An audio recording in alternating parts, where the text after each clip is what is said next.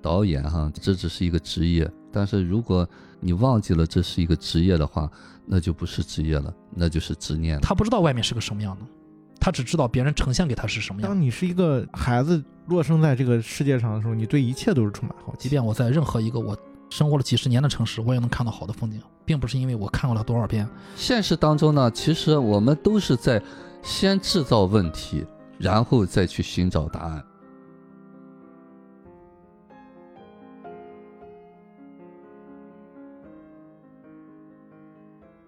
人生如戏，勿做戏官。大家好，这里是明影派，我是太平角 Chris 大家好，我是夕阳。我是雨果，啊、我们今天要来聊的电影是，我查了一下，豆瓣上现在排在 Top 十二的《楚门的世界》。哦，这么高吗？对，《楚门的世界》在豆瓣上排的奇高啊，嗯非常高。嗯、可见大家对这部电影传达的啊，尤其是我们中国影迷啊，传达的是非常认可的。嗯呃，这部电影的导演是其实非常有名的彼得·威尔，嗯。他曾经拍出了《悬崖上的野餐》《死亡诗社》和《怒海争锋》嗯。啊，包括近几年我个人很喜欢的《回来的路》啊，都是好片儿。啊，都是好片儿。然后呢，呃，电影的男主是我们熟知的金凯瑞，嗯。呃，男配是埃德哈里斯啊，这两个人也凭借这部电影的出色的发挥，呃，拿到了当年金球奖的影帝和最佳男配。嗯。嗯，楚门的世界》这部电影，楚门的原型啊，据彼得·威尔导演他自己说，原型的灵感来自于巨星迈克尔·杰克逊。呃，这个啊是吗？哎，迈克尔·杰克逊曾经在一次采访中说啊，他他觉得自己仿佛生活在一个所有人都可以窥探的玻璃缸里面。嗯啊，所以让彼得·威尔有了这种想法啊。然后呢，金凯瑞呃为了能出演这部电影啊，自降片酬啊，然后打败了一个竞争者，就是出演过《这个杀手不太冷》的大反派的加里·奥德曼狗爹啊是吗？啊，对对对，自降片酬啊。然后，但其实当时金凯瑞已经火了，嗯，他依然选择看到好的剧本，呃，自降片酬，成功拿下楚门这个角色。嗯嗯然后我们先来串一下剧情吧。嗯嗯电影其实是呃虚构了一个这样一个一个世界吧。嗯嗯，呃，三十年前，呃，奥姆尼康电视制作公司收养了一名婴儿啊，他们刻意培养他，使呃使其成为全世界最受欢迎的纪实型的真人秀《楚门的世界》中的主人公嗯。公司为此取得了巨大成功，啊，然而这一切却只有楚门自己一个人全然不知。呃，他就是楚门，从小到大一直生活在一个叫桃源岛的小城里。嗯啊其实就是这翻译啊嗯，Truman 啊，桃源岛。对我们男我们的男主叫楚门啊，嗯其实就是影射是是一个真实的人啊，嗯但是真实的人生活在一个叫桃源岛的一个小城里。这个桃源岛其实是一个巨大的摄影棚导演是不是叫 Jesus？啊。对，导演其实就是呃在影射这个基督啊，嗯就是创世者啊。他是这座小城里的，就楚门啊，是这座小城里一家呃保险公司的经纪人。嗯楚门看上去过着和常人完全相同的生活啊、却不知道生活的每一秒钟都有上千个摄影机在对着他。嗯每时每刻，全世界都在直播他的生活，关注着他，也也有无数的粉丝啊，楚楚门的粉丝，世界各地，包括呃美洲、亚洲啊，呃呃，他自己也不知道啊，包括自己就是楚门的妻子，还有自己的发小，呃马龙都是演员。啊、在内，所有的工作人员其实都是演员啊，只有自己是楚门。然后影片呢一开始是呃给我们一个提示啊，就是是楚门真人秀的第一万零九百零九天。嗯楚门在卫生间里自言自语，妻子提示啊，上班要迟到了啊。呃，出门之后呢，呃，楚门和邻居们打招呼啊，他的一个口头禅是，就打招呼的口头禅啊，就是假如再也见不到你，祝你早安、晚安啊，这是楚门的口头禅。但是这话好像出现过三次还是四次，我忘了。呃，对三至少三次嗯打完招呼呢，但是隔壁邻居的养的一只斑点狗啊，就吓了他一跳。楚门刚要上车，天上掉下一盏摄影灯啊，就是其实就是这个摄影棚顶上挂了灯，嗯灯上写着“天狼星”。当时楚门捡到的时候也挺懵的啊，因为这个灯上写了“天狼星”，想必而知，想就是我们我们是开了上帝模式的观众啊，我们知道就是其实那盏灯就是。呃，整个这个摄影棚到了夜间的时候啊，就是它代表是天上的亮着的一颗星星啊，就它上面标编嗯编了号，其实是天狼星（括号第第九颗星 其实看到那儿的时候，我就觉得这这这搞这娱乐项目真是成本太高了。成本非常高，当然它的回报也很高，出了一系列的周边产品，包括吃穿用住行啊，就是这个这个这个世界里面呈现所有一切都是可以买到的。对，这个摄影棚里面的天空其实就是一个巨大的穹顶啊，嗯然后那个呃导演的演播室就是天上的月亮，嗯其实月球就是那个演播室在呃从从上往下看的。然后楚门呢就上班去了，到了公司呢，他就开始打电话，就开公司的油，打电话去询问去一个太平洋岛国叫费济旅游的事情。嗯，然后这个时候上司呢就安排他坐船去处理一单公司的业务。然后楚门来到码头呢，因为楚门非常怕水，嗯楚门选择了就不去了，返程了，啊不干这一单了。呃，这就牵扯出楚门小小的时候他的一个故事啊。因为楚门呢小的时候呢，他父亲他和父亲在海上去开船嘛，嗯啊，开着自家小船，然后呢遇到这个狂风巨浪，父亲跌入水中，幼小的楚门他没法去给父亲施救，楚呃父亲就这么溺死了。而且这里面有一个细节是，呃，他他跟他母亲有一段对话的时候说出来的，就是说你当时是是你要驶入那个风暴里面的，嗯，对。呃，后面也也交代了，小楚门他心中的梦想是成为麦哲伦那样的航海家，嗯呃一个探险家。所以你看麦哲伦他就是在大海上航行的嘛，啊、但是当当他去大海上航行的时候，遇到了父亲溺死于大海，嗯这就成为他一生中的一个阴影创伤对他就是从此开始，呃，自己的梦想变成自己的噩梦啊，一直在害怕海水，害怕大海。呃，我们回到现实中，呃，现在这现在的这个时时刻啊，嗯，继续说楚门的事情。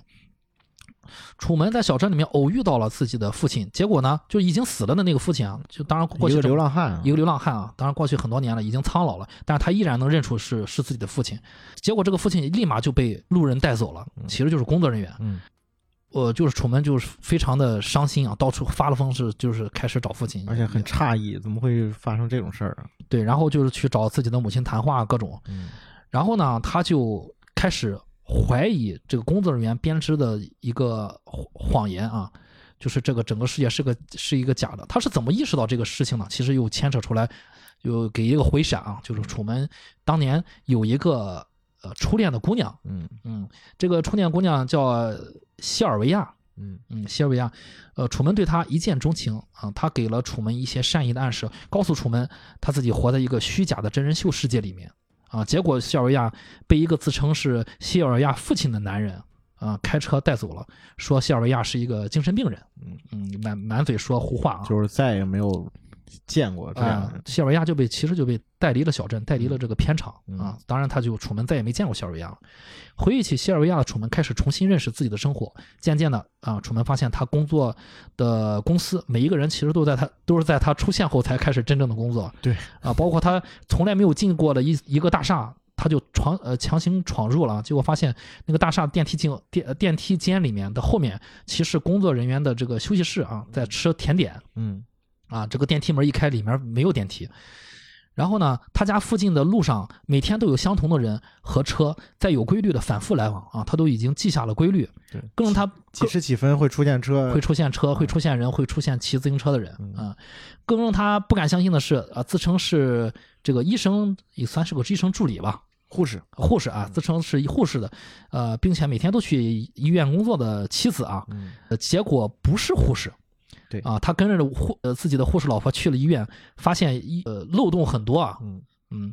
楚门开始怀疑他所生活的这个世界啊，当然也包括他的妻子、朋友、父亲等所有人都在骗他啊。这个时候，呃，他也去询问过自己那个发小马龙啊。嗯当然，马龙一阵这个呃感人肺腑的言论嘛啊，让楚门这个呃流下了热泪。但是他自己其实内心还是有一些有一些疑惑的啊，嗯甚至有一些恐惧的。然后呢，他痛定思痛，他不惜一切代价啊，决定要要要逃出这个小镇。开始呃逃出绝命镇了。对，逃出这个小镇。他他他他逃出小镇呢，当然那个这个剧组这个导演这个偌大的这个系统是不会这么轻易的露出马露出马脚让他逃让他逃出去了。他遭遇什么呢？他一开始想坐长途车啊，去好像去芝加哥不是，他一开始想坐飞机，啊，想坐飞机。然后人家告诉他一年之后才有航班。对他一开始想坐飞机去那个 斐济呃斐济去找自己的初恋女友嗯啊，因为其实是当时那个演他父亲那个演员嘛，嗯，演他初恋女友那父亲演员随口说了一个地方，让 让他死心的啊，对就是很远的地方。嗯啊，说我我我们要去搬去斐济了。对，然后楚门想逃离这个小镇呢，他第一想去的就是斐济，所以说只能只能是坐飞机嘛。结果一发发现这个飞飞机已经没有舱位了，没有座位了，要一年之后了。啊，这大家可想而知，这么一个小城，怎么能把这个飞机坐满？对，嗯，然后呢，他就决定坐长途车，结果上长途车之后发生了长途车故障，啊，又又不去芝加哥，去芝加哥，对，然后长途车不行呢，他他家自己有汽车嘛，他决定了自驾，自驾呢又遇上堵车啊，这个堵的也很蹊跷啊，啊，就走哪条路堵哪条路，然后呢，他心生一志，啊，转了一圈之后发现刚才堵的路一分钟之后又不堵了，呃，所以说在自驾的时候呢，就他有一个问题啊，就是要。呃，出城遇到一个海面的一段路，有个大桥，两边都是海，因为他天生就是对这个海水有恐惧，啊，所以说一脚油门踩下去，让他老婆掌握方向盘，他就闭着眼就这么开过去了。结果开过这个大桥还不算，后面又遇到了山火爆发，啊，冲冲破了山火之后，又 又遇到了核泄漏封路，啊，几次逃脱都失败后，楚门决定从海上驾船离开这个小镇。啊，他决定就是找寻自己的真正的生活，但是楚门低估了这个制片人，就这个导演啊，这个导演，这个导演叫克里斯托弗吧，啊，他这个这个导演他把一切都设计的非常完美啊，他一直在牢牢的控制整个这个，呃，这个叫什么桃源镇，这个真人秀的运行都在他掌控之中。然后呢，楚门呃决定从海上驾船离开这个小镇啊。这个他驾这个小船呢，名字叫圣玛利亚号啊，大家可以想想想想啊。然后在直面自己的内心的恐惧和导演设置的狂风暴雨搏斗之后，呃，楚门绝望的发现，他前面的大海和天空竟然是个巨大摄影棚的一部分啊，就是那个穹顶。这时候呢，导演在天上巨大的那个月亮的控制室里面，向楚门。就说了整个这三十年这个真人秀的来龙去脉，并告诉楚门，他如今已经是世界上最受欢迎的明星，啊，他今天所取得的一切是常人无法想象的。如果他愿意留在桃源镇，就可以继续明星生活。啊，不过楚门不为所动，他华丽的转身说出了自己的那个口头禅：“假使再见不到你，祝你早安、晚安、晚安。”之后鞠躬，毅然走进了通往外面世界的门。啊，这个电影就是这样结束了。嗯。我也很喜欢啊，经典老片，大家可以说一说，有没有什么印象深刻的台词啊，印象深刻的剧情，有什么感受？这个也是我做那个线下做过这个分享的。嗯，这部电影呢，我也是很早很早看过，嗯，看过以后呢，就是印象比较深吧。在我解读应该是前年吧，还是大前年，在解读的时候看到这个东西，比我想的之前的还要精彩。啊，的确是值得豆瓣排分在前十十二十二名了。对，打动人的那些点啊，就是呃，我我记得我在分享的时候也会说，就是一下子让你知道你在演戏，就那刻你知道你在演戏的时候，你只是一个演员的时候，那一刻的那种感动，就那刻你身不由己的那种，知道你是在一直在别人的这个。剧场里边的是一个角色的时候，你才知道哦，原来人是这样活着的。这部电影其实它是意义非凡的。虽然是楚门他自己是一个我们所有人看的一个演员，但是呢，我们回观一下，我们自己又何尝不是这个演员？嗯，我觉得这个片子最有意思的是，它它有好几个层次，就是你看到这个电影里面，楚门是一个层次。然后配合他演戏的演员是一个层次，导演是一个层次，然后在这个电影里面观看《楚门的世界》《楚门 show》的这个这些观众是一个层次，然后我们在看电影的这个观众，我们自己又是另外一个层次。这个奇妙在哪呢？就是我刚才正好在放的那段剧情，他跟楚门跟马龙在就是他的死党吧，他发小，然后他们有一个对话是。他们在夕阳下面在喝酒，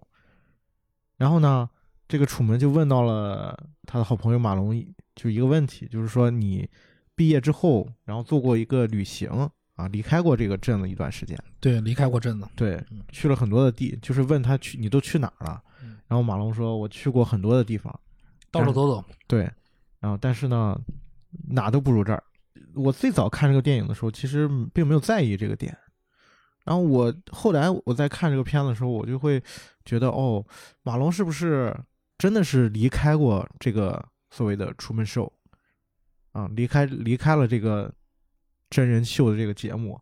然后选，比如说去到了真所谓的真实的世界，然后过了很多年之后，他又回到了这这个地方。所以我在当时在想，我们聊这个聊这个电影的时候，我甚至都想过，我们是不是要聊一下为什么马龙最后选择，呃，他在离开这个地方很多年之后，又选择了回到这里。然后我这次又在看这个事儿的时候，就发现特别奇妙的一点，就是你作为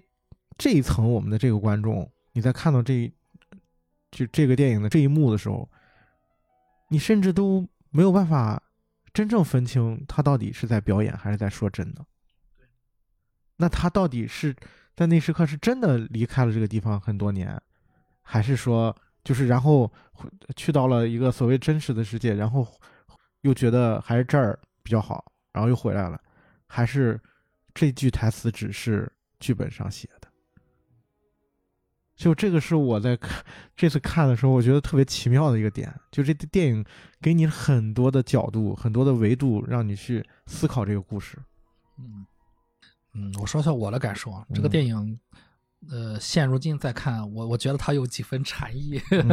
呃，能净化我们的心灵。就你，我我觉得它是往往上走的一个电影。嗯嗯，这其实呃，编剧和导演其实是非常厉害的。当然了，它是非常非常隐蔽在里面的。嗯，它是有极强的娱乐效果的外衣在伪装自己，但是就看你处于人生中的某哪个阶段啊，你就能找到那个电那个导演想隐藏的那一部分。其实我我赞成就是刚才香说的，就是它有好几层的这种观看方式吧，好几种好几层的角度。嗯，而且你把自己带入哪个角度？对对，其实也很有意思。那个他那个发小马龙，他跟他说过，说我咱们俩七岁就在一起了。嗯，你可以这么想，就是七岁之前，想必马龙在自己的原生家庭里面。嗯，然后呢，呃，甚至啊，我我猜啊，马龙会不会他因为楚门是从六个孤儿嘛，六个孩子里面选出的那个。啊，是不是他是没选中那个？对，马龙会不会是那个没选中那个？因为如果说是他有自己的原生家庭的话，其实是比较麻烦的。嗯，还不如就是从那里面选一个没有原生家庭的。但是呢，马龙说咱俩七岁就在一起了。然后呢，马龙说这个地方可能比外面好。嗯，啊，马龙也去过外面的地方，因为他是演员嘛，哪都不如这儿。对他，他告诉他哪都不如这儿。我想他有可能说的就是就什么假作真是真亦假。嗯，这个秀是假的，这个话是。是不糙的，因为马龙想你是生在福中不知福，对。但是呢，我说句实话，你如果你站在马龙的角度啊，他主观的去想这个问题，那每个人都不知足，对对吧？嗯你你们你比如说马龙去羡慕楚门，但实际上楚门可能你要是告诉楚门这个谜底，楚门羡慕的是马龙，那大家互相羡慕，其实每个人都都还不差，嗯嗯。那我们看看。从这个心理学角度啊，往下继续聊，就是你们有这个，因为这个这个电影就是说，这个导演给他们设置了一个虚假的。其实我们呃对应了我们看到的每每一部电影都是一个巨大的秀啊，每一部电影甚至就是那些文艺片、艺术片，包括库布里克的这些电影，其实每一每一个电影都是一个就是一场大秀啊。导演都给我们设置一个虚假的，再好看，比如说《闪灵》，再好看的电影也是一个虚假的。把都把我们带入，就是回到我们现实社会中啊，我们所谓的加引号的现实社会，你们有没有有那么一丝怀疑过，我们所处处在的这个世界是不是也是虚假的？因为其实这个问题是很多网上网友也讨论的问题。嗯，其实我我倒有一个特别细思恐极的一个想法，嗯，这也是这次再去看这个故事的时候突然冒出来的。假如说啊，假如说楚门在一开始的时候，就是你看这个电影，他在前半部分啊，就是介绍的时候，你会觉得楚门生活在一个真实的世界，对吧？就是在桃源镇的外面有有地球，对吧？有七大洲，嗯啊，有各种的国家，嗯，有芝加哥，有亚亚历山大，就是不是有亚特兰大，就是各种城市，对吧？假如说在这个秀的刚一开始，嗯。然后楚门一出生，就所有人告诉他，这就是整个世界。嗯嗯，只有桃源镇这样一个地方。嗯，那他会不会在这样一个时刻？我知道外面没有，就是我所有的人都告诉我只有这一个地方。嗯，那在这种情况下，他会不会说哎，我怀疑这个地方是假的，或者说怎么样？就是一上来就是所有人告诉他这个世界就就桃源镇，对，就这么大，没有别的地方。没有别的地方，嗯那他会怎么想？那他会怎么样？因为我为什么说这个问题很细思恐极呢？嗯因为这个问题就像刚才 Chris 问那个问题是一样的。其实我们每个人不也是这样吗？我们就是被告知外面是什么样的？我们的世界就这么大，嗯就是只不过我们的世界相对于桃源镇来说大了很多而已，嗯，但它也就是这么大。嗯，假如说我们没有机会说走到这个所谓的我们认知当中世界的边界的话，嗯那你又怎么能够确认说，就是这个世界就这么大呢？嗯嗯，其实这部电影也是表面上好像我们用一个好听的词叫启迪影迷啊，但实际上我觉得是反而把大家搞糊搞糊涂了嗯啊、就是大家一就是集中爆发的一个问问题啊，发发问的问题就是我们现在存在的世界是否也是一个巨大的秀啊、就是迈克尔·杰克逊他自己也有这种感受，我就存在一个巨大的秀里面，不知道王老师怎么看待这种大家的困惑？呃，说白了哈，刚才当夕阳抛出这个问题，你有在回答这个问题的时候，呃，我眼睛是湿润的。这个湿润是什么都突然碰触到一个点嗯啊，就是作为我们一个人嗯啊，我们人是什么嗯啊？就这个点，可能我们经常不会去考虑，嗯我们都在假设下生活。嗯当我突然要去质疑这个东西的时候，我突然发现了我们生活的这一切就像在梦里面一样。嗯我们都在活在一个自己的假设的世界里面。嗯刚才你们说这个世界是真的还是假的？所谓的真的是你意识的真，假也是意识的假。嗯我们的意识创造了这个世界嗯，啊，当然这个话说的有点玄妙啊，就像《黑客帝国》一样。对，其实真正的世界你是从意识里边构画出来的。你想它是一个山，它就是一个山。那么这个世界呢，并不是因为有了意识才有的。嗯我前两天我我也是我的一个亲戚给我转了一个视频，就在讲我们的进化论就是扯淡，啊，就说根本就没有进化论一说。那么其实呢，这个东西是有这个宗教色彩的。那么其实呢，现实当中呢，我们现在都在研究啊，所谓的科学啊或者什么东西。那我们研究到一定程度，总会遇到瓶颈。虽然我们拆解了那么多那么多的东西，但是呢，总有一些答案是找不到的。嗯，但是我们人类总想要找到那个答案这是问题所在。OK，呃 你可以说现在我们科技到了瓶颈，去寻求宗教，嗯有没有可能有一天科技又一下飞跃了，OK，宗教又遇到了瓶颈，我们又导向了科技？这就是因为我们人类好像总是在去要去要找这个到底为什么。OK 嗯 OK OK，呃，其实说实的话哈，就是我们现实当中呢，其实我们都是在先制造问题，然后再去寻找答案。就好像我不知道答案活不好。对为什么要讲这句话呢？原本这个世界不需要问题，嗯，是我们有很多的为什么，哪来的为什么嗯？就是你不允许他是他，对对对对，因为不是我想的，嗯不是我要的他，为什么是这样？不是我心中的那个答案。对，就是和我的认知是有区别的。嗯那你的认知是什么呢？啊，所以说这个电影其实你如果再站的另外一个视角，哈哈，就是那个东西呢，实时不是说被这个娱乐性，这当然这个电影娱乐性很强啊，就是它本身这个 ID 是很有意思的，给我们一个机会来看，看似好像大家都在，包括那个电影里里头的那个观众也在看这个楚门一样。那么有人告诉你，你就是楚门，嗯。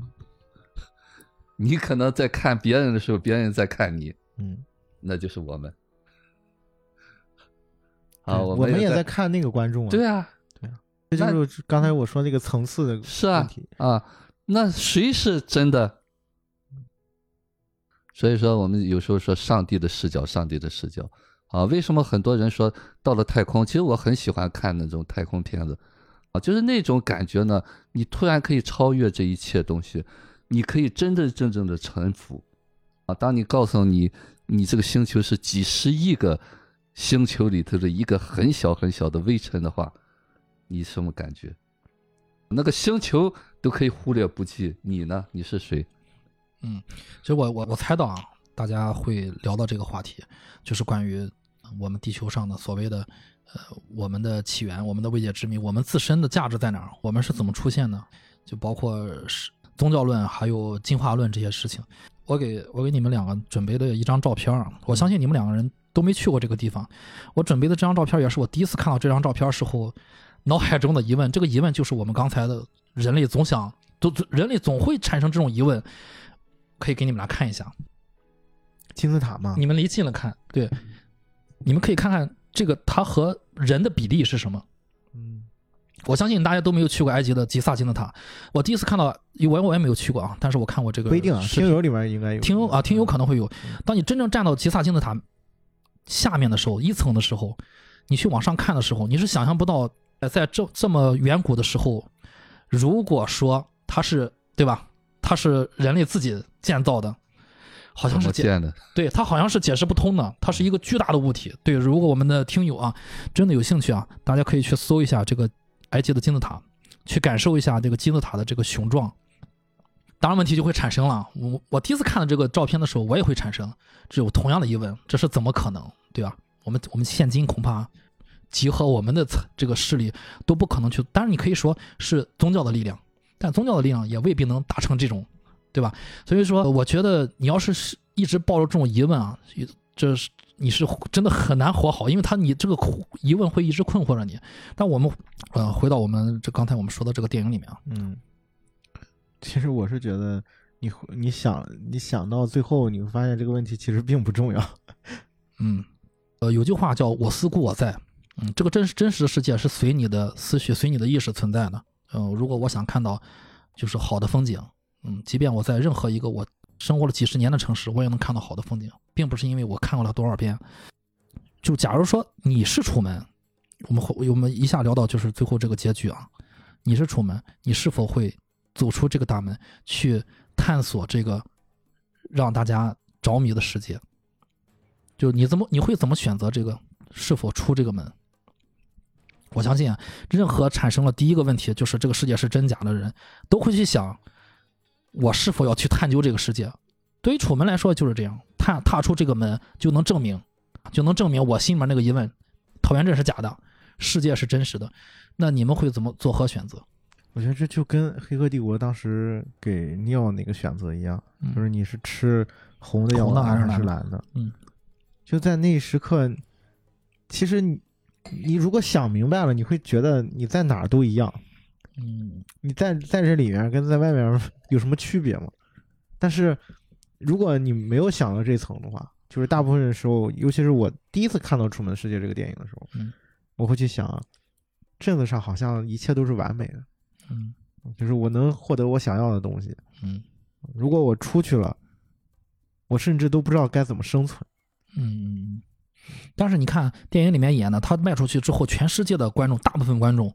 都是欢欣鼓舞，尤其是他那个初恋女友，嗯马上穿了大衣。嗯，当然，我说句题，我个人的感受，他初恋女友和大部分观众是不一样的啊，嗯这个是不一样的。我们后面聊。我再说的深一点，就是关于他迈出去往那个黑暗的门里面迈出去那那一步，就楚门的心理，他是一个什么样的，他自己是一个什么样的心理，他他为什么做出这样的决定？这部电影其实不管是我看第几遍哈，嗯我最喜欢的镜头就是那个鞠躬的镜对头，说我可以离开这个地方嗯啊。其实这个东西呢，不管是真实还是美好，那一刻呢，只是说我的一个选择，嗯啊就不管是留下还是走，那么起码这一刻我有机会去选。那么你给我留下的这个东西是美好的东西啊，我也不是是要去挣脱它，嗯但是呢，有另外的一个东西我可以去探索。那么这个探索呢，才是我们最终的一个人的活的一个价值。对。那么探索是什么东西？就是体验未知。嗯那么体验未知呢，可能这个未知里边儿充满着坎坷，充满着困难，但是呢，你依然是我们活的意义嗯啊。那么这个世界上，你如果完完全全你都控制了了，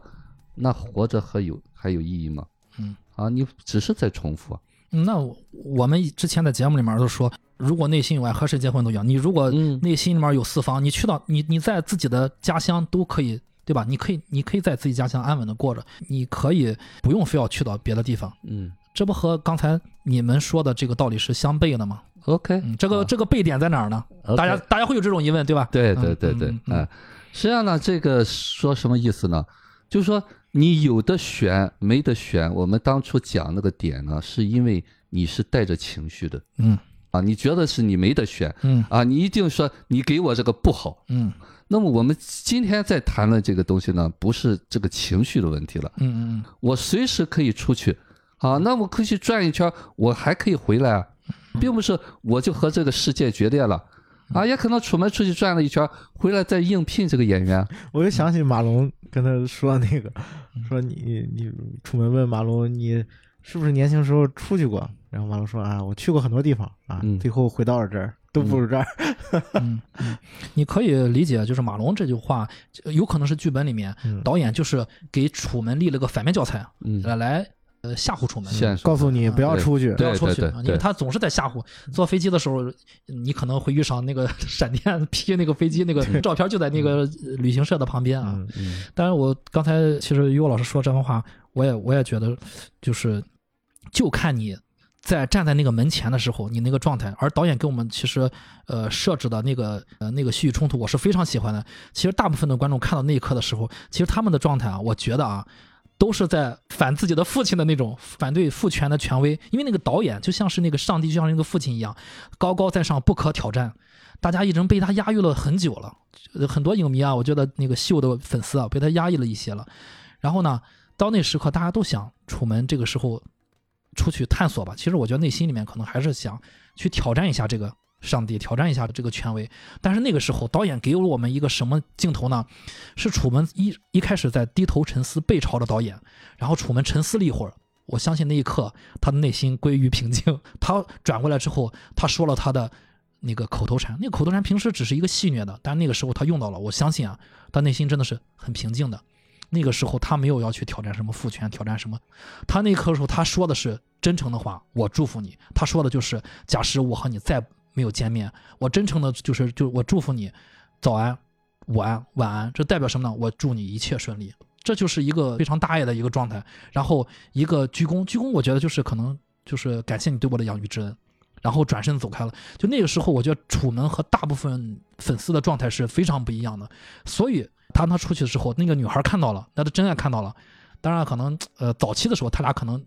互相吸引和性有关，但那个时刻，那个女孩可能是真爱了有关系啊、被他感染了。那个女孩穿了衣服，赶紧走走出去。所以说，如果这个问题抛也抛给了我啊，是否迈出那个门，我相信我也会迈出去的。呃，因为有有很多未知的事情，就好像我们之前说的，即便是苦难，你也会爱上这个世界。嗯、也许你有一天会回来，但是如果你不出去的话，那个人生是不完整的。嗯，就是至少你能确定的一点就是，呃里面和外面其实可能都有虚假的成分，你自己心里面呢也都有真实的成分，就看你怎么来去看待这个事情，对吧？Chris 刚才讲这个，我是特别认同的。嗯就尤其是再去看《楚门的世界》的时候，你会发现这个影片从头到尾就是楚门的一个自我意识觉醒的一个过程。它其实有一点像是我们第一次离开家的那种感觉，嗯就是原来的世界是被父母所包裹住的嗯啊，在这个世界里面啊，所有的一切都是父母来去提供给我们的啊。这里面当然有好的东西，当然也有一些无法掌控的一些不好的东西，但是这就是一个所谓的，就是你可以理解成，在这个楚门离开这个世界之前，他都是一个襁褓中的婴儿，在这样一个过程当中，他感受到了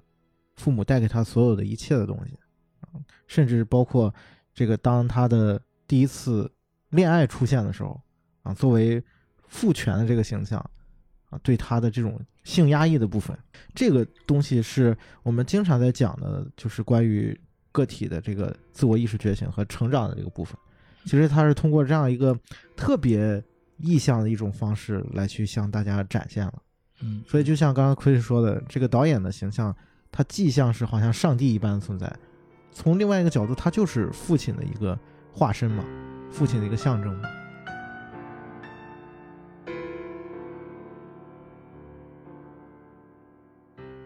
聊到导演这个形象，我想从两个方面咱们去聊导演。嗯一个就是我们作为一个，比如说真人秀的观众，或者我们是影片之外的观众，应该怎么看待导演的形象？另外一个就是导演他自己是身上是有哪些情节在里面？就他为什么会做这个事情？其实我发现他身边的人有的时候都不太理解，包括就是他楚门跑要跑出去的时候，有一个亚裔的工作女工作人员是高兴的，然后那个导演是非常崩溃的。啊，就你们怎么看待导演去做就是楚门秀的这个动机？他自己内心的除了商业部分啊，除了工作部分，他内心有有什么动机？因为啊，我觉得一般的工作者是很难做到这么完美的。三十年不出点事情，每次出事情都能都能马上就化解，一直把楚门就包裹在这里面，这需要一个很强大的一个后面的一个原因才能做到这个。嗯，这是很多人愿意当导演。为什么导演有那么大的魅力？嗯，导演就像一个戏剧界也好，就是这个表演界也好，就是扮演一个上帝的一个角色。嗯啊，那么上帝就是可以掌管这一切。嗯啊，那个东西呢是充满着魅力的。嗯，我们每一个人吧，都是要一个自由意志嘛。嗯当然，这个自由意志呢，在这个社会当中呢，一定受到各种的限制。嗯，所以说，这个自由意被志，压抑的，对自由意志，一定是一个平衡状态下的自由意志，没有绝对的自由纯。自由。对嗯，所以说，只有当了这种到能力到了一定程度的演艺界这个东西，导演就是一个纯意志决定者，嗯他会把这个东西发挥到极致。那么，即使这个这个电影哈，就是我刚才你在说的这个东西呢，我想到一点啊，就是他现实当中他只是一个导演，他并不是一个父亲。嗯可能是一个父亲的话，他可能就会百般阻挠他。嗯。最后他一直在讲嗯。说这个东西有多好多好多好，嗯但是呢，他依然没有说你不能出去，并没有把门堵死。嗯。你刚才用了一个平静来想啊，就是那个楚门那一刻那个状态是调整了，嗯。可以这么说吧？因为这个楚门要有这么一个戏剧的角色出来嘛，嗯他可能妈妈什么他就不会有太多的伤害在里面，嗯，一定是照顾的很好。对除了他爸牺牺牲以外，嗯啊，那是一个意外，是为了让他不再出去嘛，也都大了嘛。对，其实所以说限制他嘛。对，其实楚门应该是在比较有爱的这个环境当长大的。嗯哎所以他比较为什为什么马龙说你这个过得还不错？，对对，就他是被保护长这大的。帮一大帮人在那为了你，那对所以他才最后有勇气说踏进去，对对对，嗯就是哎，导演也说过啊，嗯。他原话说，他随就是说楚门，嗯。楚门随时可以走。假如楚门稍有野心，假如他下定决心要查出真相，我们无法阻止他。是啊，嗯。只是说我们在战战兢兢、战战兢兢的，他没有出漏子嗯啊。那出漏的这一天是总会要发生的。嗯那么就是他觉醒的那一刻。嗯那么这个楚门在这里面，他并没有很多的情绪爆炸，嗯他并没有恨你们骗了我几十年，嗯没有这个嗯啊，所以他是比较平静的，他一直非常单纯的，嗯所以是那一刻呢，那就是我有一个选择嘛，嗯所以他还会跟他鞠躬，嗯就是这个过程呢，我没有恨你，嗯，那既然有了这个机会，我要出去啊，其实就是我觉得可能就是出去看一看。对啊，我我有选择啊，嗯。这个东西呢，才是让所有人欢呼的东西，才是感染我们的力量。嗯，每个人都想出去看一看。对对，嗯嗯。呃这个点其实是所有人都打动的，就是我们都像这个导演说的一样嗯，我们以为我们没有机会，嗯嗯对，其实这一点，刚才于老师谈这段话，我一瞬间感觉到了一种，就是好像在被疗愈的感觉。楚门的这个发现自己的过程，就是发到走走到那个世界的尽头的时候，你会感觉好像是不是，哎，原来你感觉你已经没有别的路了，你走到尽头了嘛？那个船已经戳破了那个边界，你你走到了这个，好像已经堵死了。然后这个时候突然有一个心理咨询师啊跟你说，你还有选择，你还有选择的机会啊。然后这一刻其实重点不在于你选不选，或者你选哪一个，而是告诉你你还有机会。就是这个部分是为什么我们会为之感动的一个点。就像刚才于果老师说的，好像在那一时刻，我们也像楚门一样，感觉到了哦，我还有选择的机会。嗯那为什么就是这个导演非要设置，比如说堵车、核泄漏，甚至最后啊，大老板说了，你不要把当着全球观众面把他弄死在水里，把他淹死。但是那个导演还是下了死命令，把所有的那个狂风暴雨用在他身上用到调到最大级。为什么非要折磨他呢？就是这个导演为什么他要折磨自己的？其实他把楚门视作自己的孩子。他曾经在这个电影里面三次吧，两三次去抚摸大屏幕中的熟睡的楚门。对，他是真是把他当成一个掌，这个手手中宝掌心肉，他为什么要去折磨他呢？要去，难道就真的怕他走吗？这是他的作品嘛？嗯啊，就是他作品就是他塑造出来的嘛。但是呢，这个作品又异于其他的东西，这是一个活生生的人。嗯，就啊这一刻，我觉得就是那个父亲的角色出来的那个感觉，对对就是我我的东西谁也别想对对对对，嗯其实夕阳说的这个非常非常重要啊！如果我们听友如果是有做父亲的时候，你就体验到这个东西。虽然他是你的生命的延续，是你把他带到这个世界上的，但是你请记住，他是他自己。嗯剧情里面啊，也导演也透露了一些这样的细节，就是来验证了刚才于果老师说的这番话。就是什么呢？就是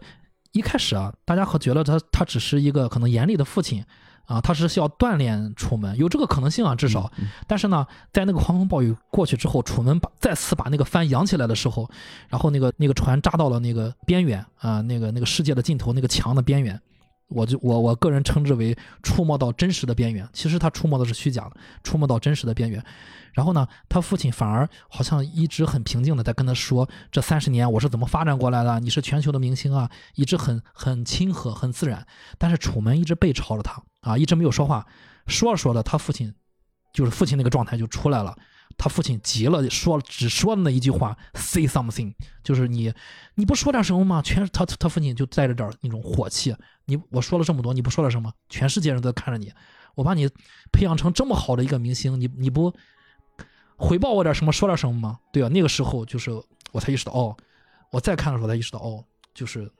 他还是对楚门是有父亲的那点小心思在里面，嗯不想撒手让他走。对，包括他后面有他们，就是他走到最后的时候，他跟就是楚门在说说外面那个世界特别不好嘛，嗯，啊，有很多的虚伪的，虚伪的啊、嗯谎言啊各种，但是你在这个世界，就是是你什么也不用怕，因为有我罩着你呢啊，嗯，就是你是这个世界的主角嗯啊，你是全世界的明星，嗯然后就好就好像我们现在父母说你在家里面全家人都围着你转啊，对吧？对啊，对，然后他说了一句很重要的话，他说我比你更了解你，对，然后楚门说：“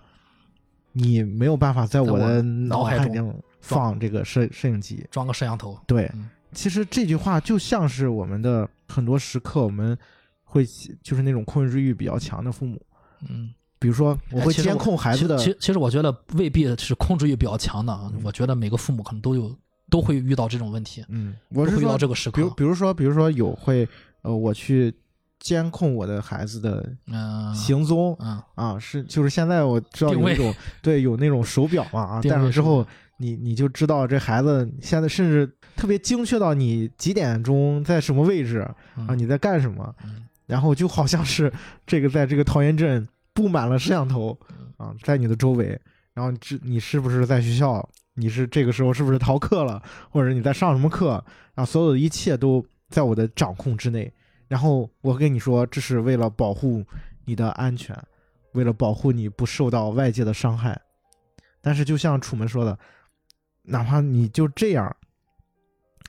你也没有办法知道我脑海当中想的是什么，就是我是什么样的人，我希望啊得到什么，就是这个，就是你无法了解到我真正想要的是什么。嗯这个时候，就是这种的，呃，所谓的保护，就会变成一种控制。嗯嗯嗯，对啊，刚才说到这个，像说到这个呃父母的保护啊，其实这里面其实我们可以看到，楚门是有母亲的嗯啊，父亲去世之后，呃，其实一直有母亲，然后有原配，有一个妻子，嗯，但是这然这些都是演员。都是演员啊，都是演员，尤其是这个妻子啊，这个因为妻子的这个角色啊她比较特殊嘛，母亲还比较好演，但妻子呢，你用不用心，你老公不知道吗？对吧？对吧？就是就冷暖自知吧。嗯，我我我觉得啊，他的妻子应该是不爱出门的嗯，他真的是把它当成一份工作而已。因为就是有一有一场戏，好像楚门有点过激嘛，拿着那个刀好像是有点过激。然后那个马龙赶到的时候，他老婆呃就是这个这个他这个妻子吓得赶紧和马龙抱抱了马龙一下，说太没有专业精神了。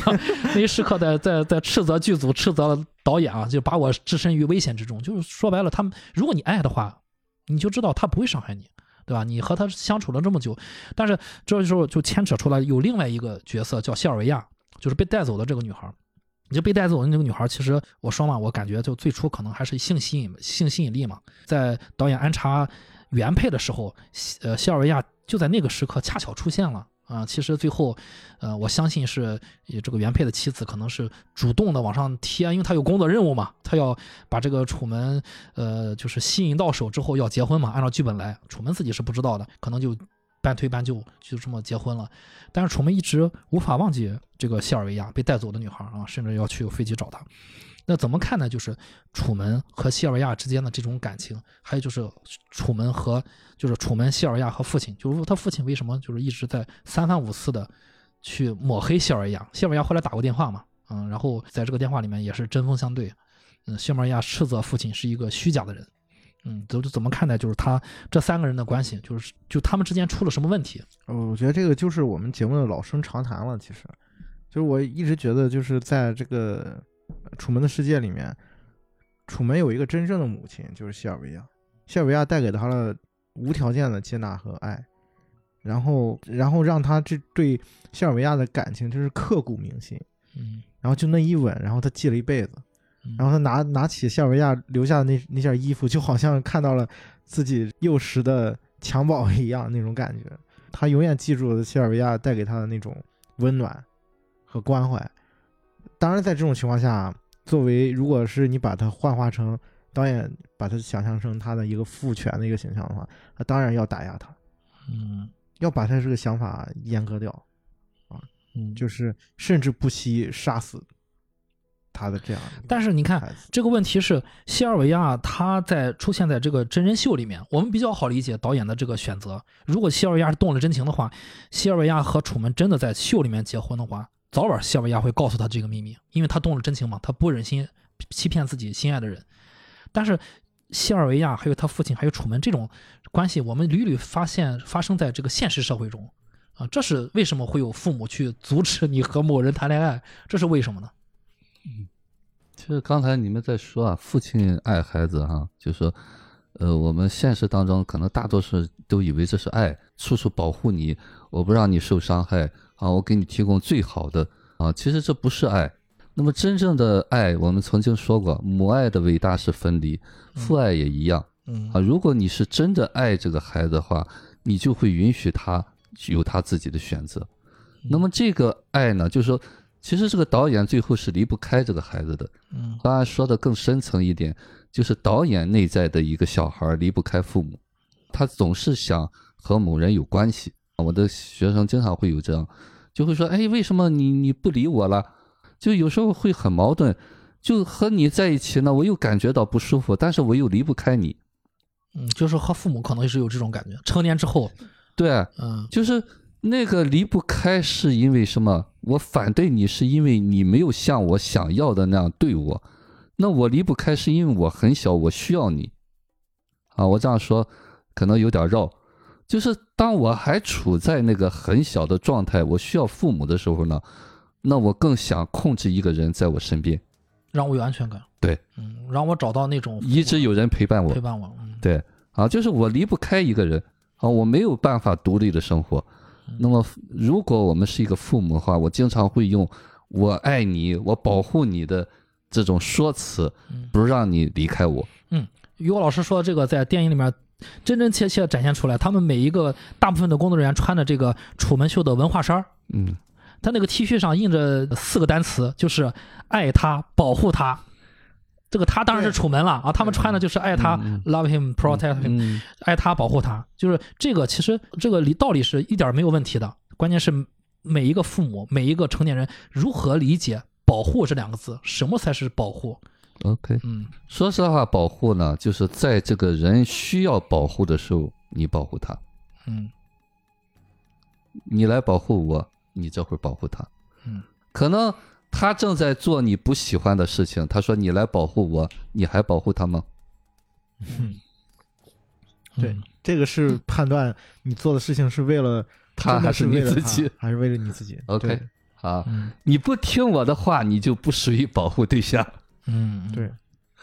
啊！这就是我们看我们是不是真的爱这个孩子，嗯，就这一点你就可以判断。我。觉得于老师说的非常重要，就是是每个听我们的节目的家家长、父母都应该去思考的问题。对嗯，就是他在不听你的话的时候，你依然愿意保护他吗？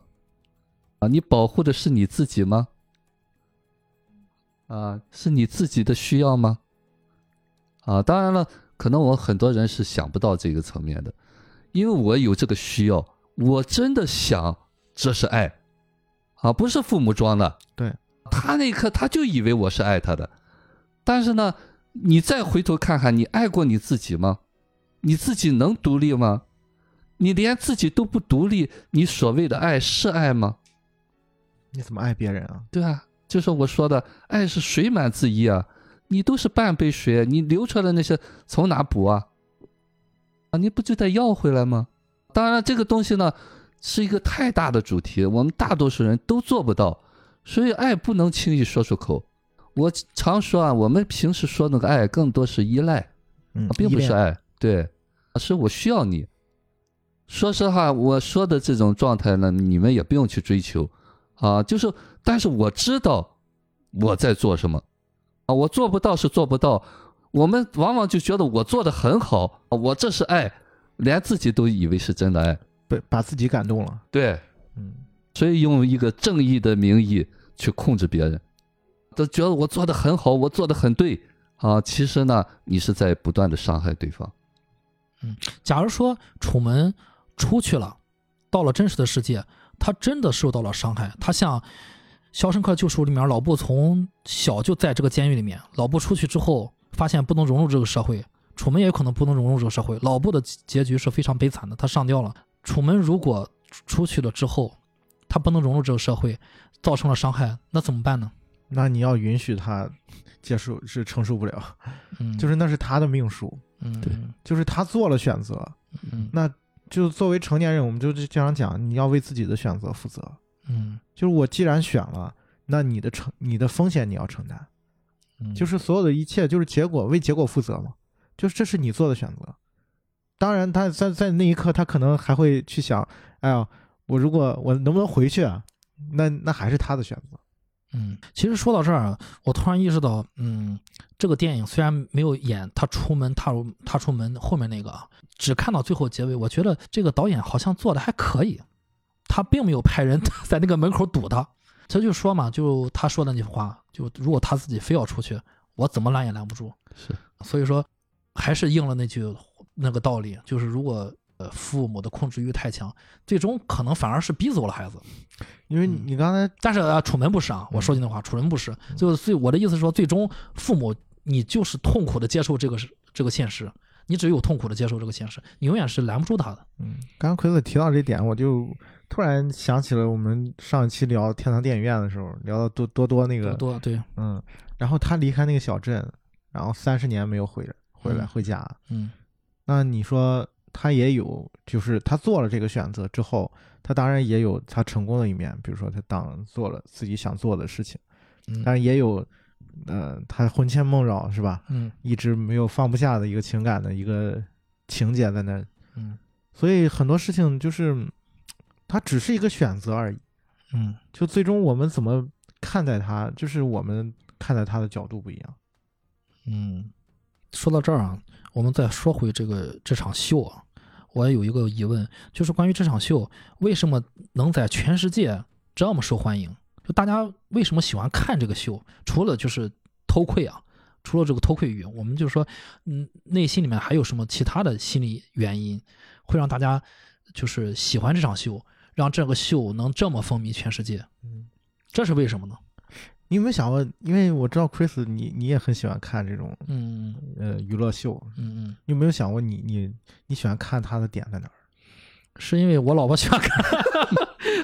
说实话，就是就是我老婆在家，她有时候开着开着，我就我就看两眼，嗯呃，有就有，有就看，没有就就不看。但是我也想过这个问题，就是我觉得大家对就是“娱乐至死”这个词儿真的是，其实那里面很多东西就是一真一假，嗯嗯，有真有假。有的时候这个呃秀里面的演员，他其实就是一个真实的状态，因为他藏不住的，不管那个台词怎么写，他不可能去背台词啊、因为没有 NG 嘛，他说的永远是自己的话，他是藏不住，你能看到他真实的状态。有些是可能是呃剧本的，呃，因因为大家知道真人秀也有剧本嘛，剧本的走向。但是我觉得，就是大家喜会喜欢看这个秀，可能是看到了自己不能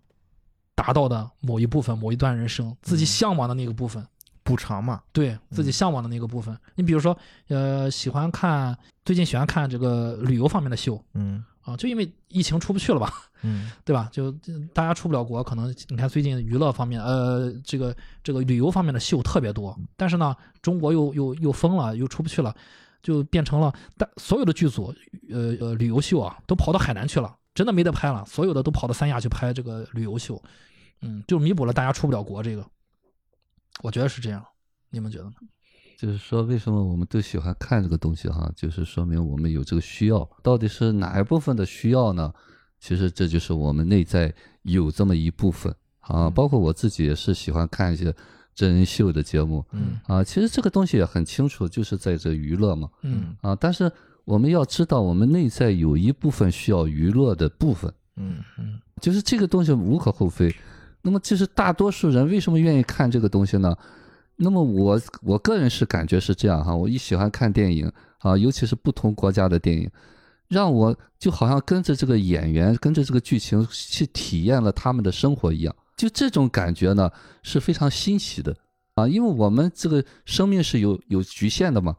啊，我不可能经常出去，那么在这个过程当中，你可以有代入感啊，你可以体验哦他们是怎么过的啊，甚至根据他们的那个剧情呢，你把你自己的一些情感抒发出来。那么其实这些电影啊，所有的这些东西，为什么我们愿意看？那么我们看清楚了，我们有这部分需要，并去满足它，没有错。那么重要的知道，我看完剧，我还要回到现实当中，这才重要。所以我们现实当中呢，可能经常会把这个东西当真，说会入戏太深。当然了，我始终知道我在满足什么，我需要我就可以满足。这个东西呢，就是说没有为什么啊，你喜欢看，一定是里面有你的需要，你是不是允许满足你的需要嗯啊，并为你满足你需要之后承担那个后果。嗯，香觉得呢？为什么《出门秀》会成为全球这么火的娱乐节目？我觉得就是这个问题，就是包括我们之前在聊这个所谓的看这个秀嗯啊，就跟我们在看我们在看这个电影一样的嗯感觉嗯，它都会带有一点点，我觉得有点偷窥的感觉，嗯。就是好像在看另外的一个人的人生。嗯。啊。就是为什么电影有的时候吸引人，就是从剧本的角度，我们在写剧本的时候也希望能去有一个呃悬念或者怎么样的，就是不不只是指悬疑片啊，嗯。就所有的类型在创作剧本时都需要设置悬念，嗯就去推动情节的发展嘛。嗯包括我们在刚才聊养小美女的时候，不是也有嘛？就是关于她跳那个舞，她到底是跳什么舞？嗯就是一直有一个悬念拉着观众。为什么需要这个东西？就是因为我们的这种心理需求，就我们人人天生是有好奇心的嘛，然后总是希望能够去探索一些新的东西。然后电影，呃，包括这个所谓的真人秀，是满足了自己的这个部分的一个需要的。就像刚才于老师说的，这这是一种呃心理上的一种需求，它也是我们对于一种呃获不得的、得不到的东西的一种欲望的一种投射，是吧？我其实特别有意思，这个这个电影里面有一个观众是一直坐在浴缸里面看这个秀的，嗯我看到他的时候总会联想到一个孩子，嗯 呃，一个感觉好像还在这个羊水里面的一个孩子的一种感觉，嗯就是当当当你是一个孩子落生在这个世界上的时候，你对一切都是充满好奇，甚至你的欲望是没有边际的，你所有的事情你都想占有，所有的东西都你都想得到。然后我觉得看别人的生活，包括看电影，包括看电视剧，是满足了这一部分的一个需要的。嗯你获得了一种满足的。嗯，其实说到这儿啊，我我我觉得就是咱们的话题可以稍微深入一点儿。刚才呃，夕阳说起了就是关于这个浴缸里的男人，我觉得这是一个非常好的切入点。我带着大家回忆一下这个浴缸的男人啊，这个浴缸躺在浴缸里的男人呢，他有一个视角，导演给了一个视角，就是他在浴缸的脚脚的那个位置，他放脚的那个位置的墙面上，他装了一个电视。嗯啊，他他装了一个电视呢，他的脚是踩的，他当然是放在浴缸的这个尾部了嗯啊。导演给了他一个主观的视角，我们能看到他的脚、水面、浴缸、浴缸的这个尾部和电视里面的楚门。然后呢，我们可以这么想啊，在电视里面是克里斯托弗这个导演，楚门秀的这个导演，想放给这个浴缸里的男人看到的楚门和他使用的这些产品，其实就各种产品植入都在这儿啊，给这些给这些观众们看。然后呢，这个浴缸里的男人呢，大家可能大家没有注意啊，但因为我可能我平时工作的关系，其实是导演彼得威尔给我们全世界的看过《楚门楚门的世界》的观众也是在洗脑。他露出了浴缸的品牌是科勒。然后呢，我在网上看到一张照片啊，我看到了一个意识到这个这个，我不知道他意没意识到，但是我觉得他意识到了这件事的一个粉丝，他拍了他们家电视的这个镜头，就是他把脚放在自己家电电电视下面，嗯拍了一张拿手机拍了一张照片，呃，他们家电视正在播放浴缸的男人看电视，然后这个拍照片的这个这个人呢，他露出了他们家电视的 logo。对，所以说一环套着一环，就是呃这就让我就是想到什么呢啊？楚门踏出的那一步，走入了黑暗。有时候我在想，那个整整个的苍穹就好像那个母亲的子宫一样啊。我我们会想，母亲的子宫，如果这个孩子要踏出母亲的子宫，外面不是应该光明的吗？但我我觉得啊，其实导演是可以设置外面是个光电光亮的。为什么外面是黑暗的？是因为在子宫里面，孩子永远觉得是有，永远是觉得是安全的。安全的就是亮的，这这这咱们观众的艺术体验感，亮的就是安全的，暗的是未知的。所以说，我觉得就好像是一个在子宫里面，啊，这比较好理解。其实，那个父亲在顶上嘛，对吧？孩孩子在肚在肚子里面，然后孩子要从子宫里面出去了，外面是黑的，是未知的。他踏出去为这片这呃踏出去这一脚进入这个未知里面，就是这个未知的世界，就好像我们在看。浴缸这个情节一样，嗯我们就又回到了我们刚才最初的话题啊，就我们这个现实，我们所谓的我们现实中的这这个世界，我们应该怎么看待我们的现实生活？这个这个问题比较大了。我我我想就是你们二位想到什么就说什么，知无不言，咱们可以随便聊一聊，就跳出我们之前聊的剧情，我们可以聊聊这个，往远处的聊，这个没有关系。就如何看待？其实我们现在就已经在楚门之外了，但是我们又在楚门之里，我不知道这么。就是其实我们就是那个浴缸男，对吧？你觉得你在那儿科勒的 澡盆里面洗澡，但是你没有想过，对吧？有一个有一个粉丝把洗澡里面的你在科勒的浴缸里面的你发到了豆发到了豆瓣发到了那个网上发到了百度里面，嗯。嗯，也许我们现在也处在这个环境里面，嗯。但是怎么去看待这个问题？嗯，如如果一直去去研究这个问题是没有头的。如何去如何去看待这个这个这个问题？当然，这个比较深奥啊。我觉得 Chris 这个话题还挺有意思的，因为他他说的这个事儿的时候，我就突然想起这个电影里面有一句台词，嗯就是当就是他有有一段剧情是这个有有一个主持人在采访这导演，然后就问说你的这个楚门秀怎么怎么样，然后他他就问到一个问题，他说为什么楚门到现在还不知道真相，就是外面还有一个世界。然后导演就回答了一句话，他说：“为什么楚门还不知道真相，还不知道真相？是因为我们都接受现实。”就是你刚才说这个剧情的时候，我就突然想起了这句台词。其实这个问题我也特别想提出来，大家可以可以可以讨论讨论啊。就是我们其实我们在节目里面也经常去跟大家去说，我们首先要接受。对吧啊，所谓的就是当你，嗯、想要往前走或者说成长的时候，你首先要接受自己这个部分，啊，首先要接受，那是不是如果是这样的话，那楚门最后选择走出去，是他接受了这个现实，还是没接受这个现实呢？就是如果按照导演说的，楚门还不知道真相，是因为都接受了这个现实。那最后楚门走出去了，那是他没有接受这个现实吗？还是他接受了这个现实而做出了这个选择呢？问题有点绕啊，但是实际上就是说，简单来讲，就是说，那是他接受了我存在这个世界是这样，然后我选择离开他，啊，还是我没有接受这个现实，啊，我想要去更更远的地方，想看更更广阔的一个天地，就好就好像 Chris 刚才说，那我是接受了我在鱼缸里面，其实躺在可乐的浴缸里面看楚门秀。还是没接受这个事儿呢。嗯，其实这个问题，呃，简单就是什么东西呢？就是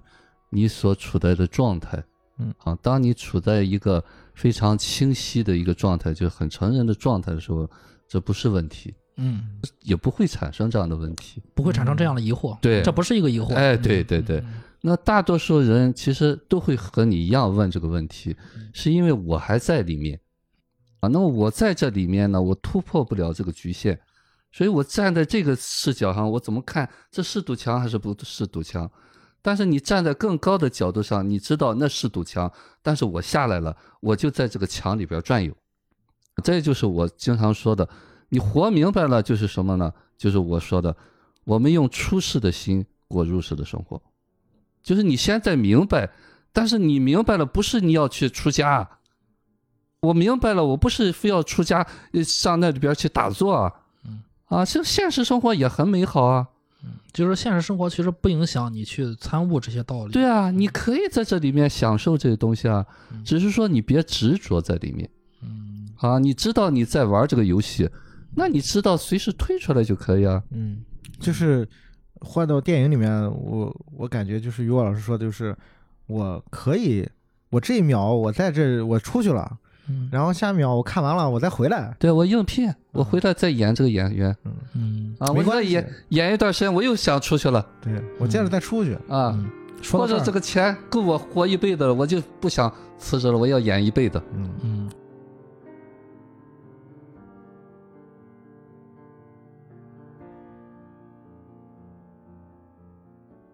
说到这儿，我突然意识到，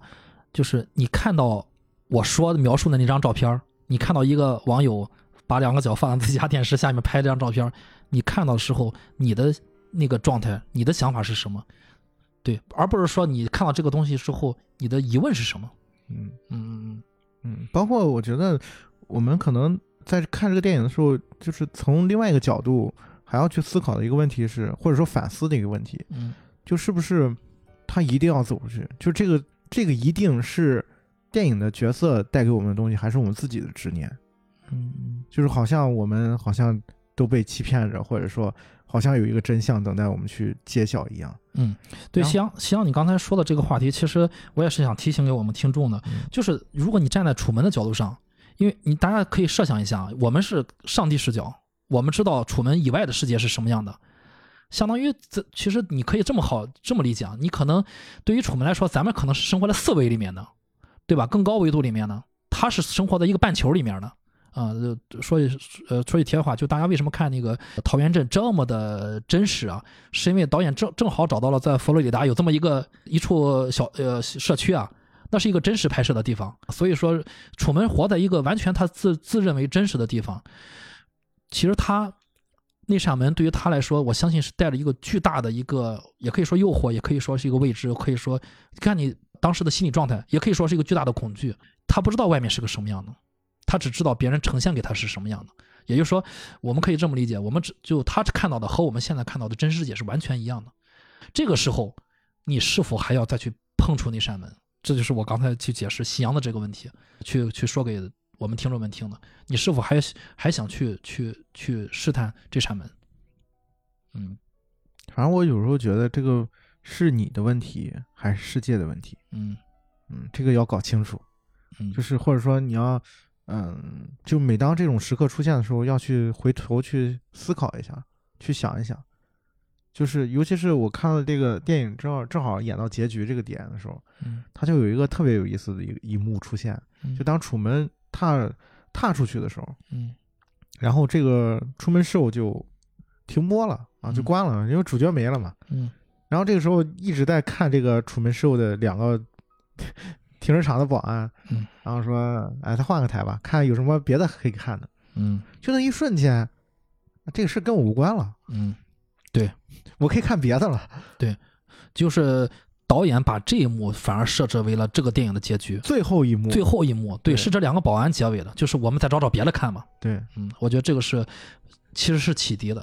嗯，对我们所有人是一个启迪作用的。就是所以说，到底是是你的执念呢，还是这个世界它就是需要你啊，就是不断的探寻或者怎么样？所以说那就没有不散的宴席一样。嗯其实什么东西都不是一定的。嗯其实他这个开始楚门啊，其实呃，最后他为什么要出去啊，也源于他突然发现了他是被操纵的这一个过程。嗯他没有真真正正有一个完全自由意志，推开那扇门，他有机会去体验他自己的生活，不管好与坏。对对对，不管好与坏，不管外面的世界，他的他是怎么建成的，我相信啊，楚门出出门之后，他见到第一座摩天大楼的时候，他的感受和我们所有人去到吉萨金字塔面前的感受是完全一样的。那你到底去是要去疑惑这个摩天大楼是怎么建成的呢，还是要去感受它的这个宏伟、这个现代化？这个摩天大楼里面可以怎么样的生活？嗯嗯，对，我觉得这个是很重要的。我觉得这也是这个电影给我嗯，就是另外一个点，就是于果老师说，就是他其实是会觉得在这里面是被控制的嘛，嗯然后感觉所有的一切都是别人在掌控的，嗯，但是我我还记得这个电影里面有一句台词，就是也是这个导演说的，嗯哎，是导导演说的还是谁说的？他就说这一切是假的，好像啊嗯，这一切都是给你安排的，这房子也是安排的，你的妻子也是安排的，就你的命数都是啊冥冥之中安安设好了的。对，嗯但是你你是真的，嗯，你自己是真的。对，嗯，就是当你对，哎，马龙也说过，他发小马龙也说过，一切都是真的，我们只是调控了一下。嗯，我们只是调控了一下。那什么才是真正的你的所谓的自由意志呢？嗯对吧？就是我觉得你你哪怕我生活在这个地方，嗯，我每时每一刻每一秒也都是我的当下的东西，嗯，就是如果就是你能不能在这一层，就是能感受到这个东西？这个是源于什么呢？嗯因为这个楚门啊，从一出生啊，嗯就不知情的情况下就被安排了这场剧，嗯因为从一开始他没得选，对，这才是问题所在嗯啊！你现在给他选的机会啊，那这你什么谈好片酬干什么？他明白了以后，他再签合同，那就是不一样啊！嗯啊，虽然你是真的，但是你是这个大局是你设的嗯啊，你从开始你就在欺骗我啊！嗯啊，虽然你是在保护我，你保护我，就像我有学员是家里条件很好，什么都是最好的给你，但是呢，你没有给我尝最不好的东西的机会啊！对嗯对哦你嗯你凭什么知道我就要吃最好的？嗯，嗯这是楚门和我们现实中的人不一样的地方。对嗯、楚门就说白了，分到他身上的那个父亲，其实是欺骗了他。OK，嗯他他那个父亲，也就是导演，他本身内心的恐惧是遮掩不掉、遮掩不掉的。你其实你看他有时候很寂寞、孤家寡人的，把那个父他那个呃流浪汉的父亲又安插回去之后啊，那个导演是非常疲惫的走回了那个房间。虽然其他的工作人员在鼓在鼓掌，但那个导演父亲那个导演他是非常的疲惫的，非常落寞的，低着头回到了就走出去了，走出了演播室，他是非常疲惫的。嗯嗯，其实这个东西呢，就是说，我们做导演哈，就是还是那句话啊，这只是一个职业。但是如果你太投入的话，你忘记了这是一个职业的话，那就不是职业了，那就是执念了。现实当中，我们经常会把职业变成执念，就像我说，很多人愿意当老师一样，当老师是在实现他的脚本，并不是老师这个角色怎么样。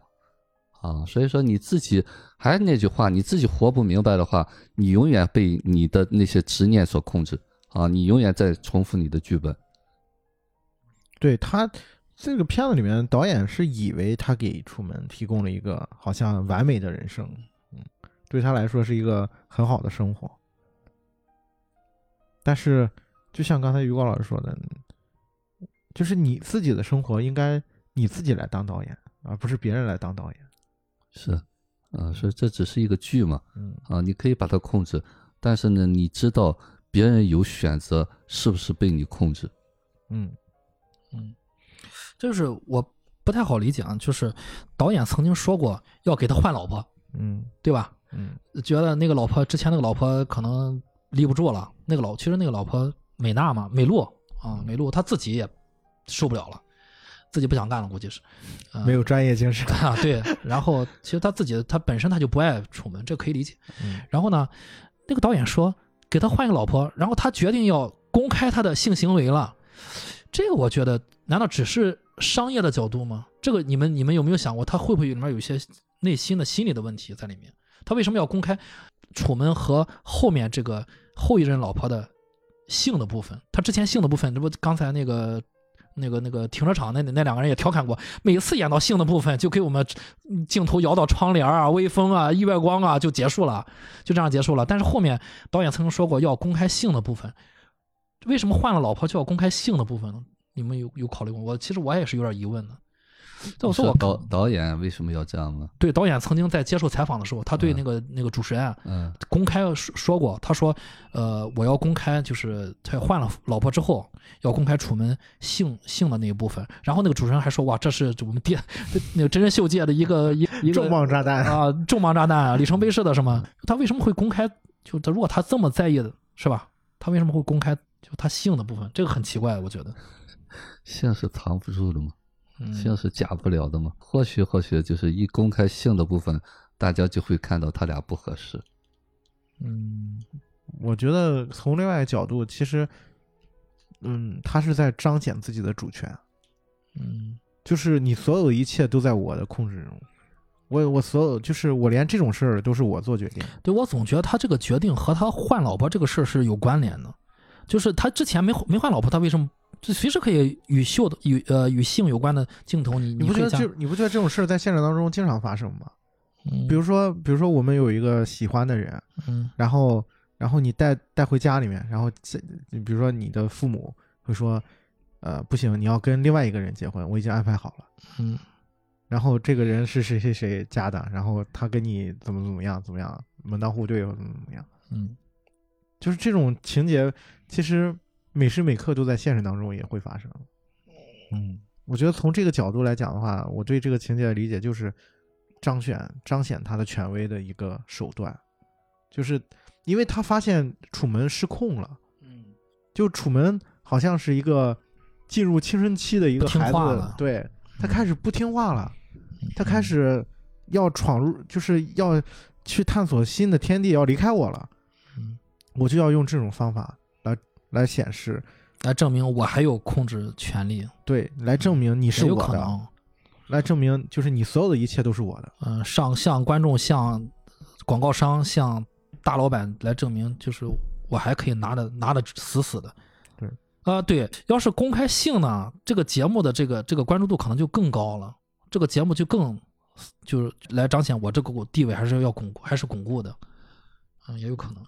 因为他说要给他换妻子嘛，嗯啊，所以说他这时候才公开性。那么不换妻子不可以公开性吗？嗯啊，所以说这个点他在讲是我要换妻子，所以我要公开性。其实这段我没大有印象啊，那我只是说，呃，如果从导演这个去理解的话，那么他为什么要换妻子才公开性这件事情？或许或许就是用更真，就是更有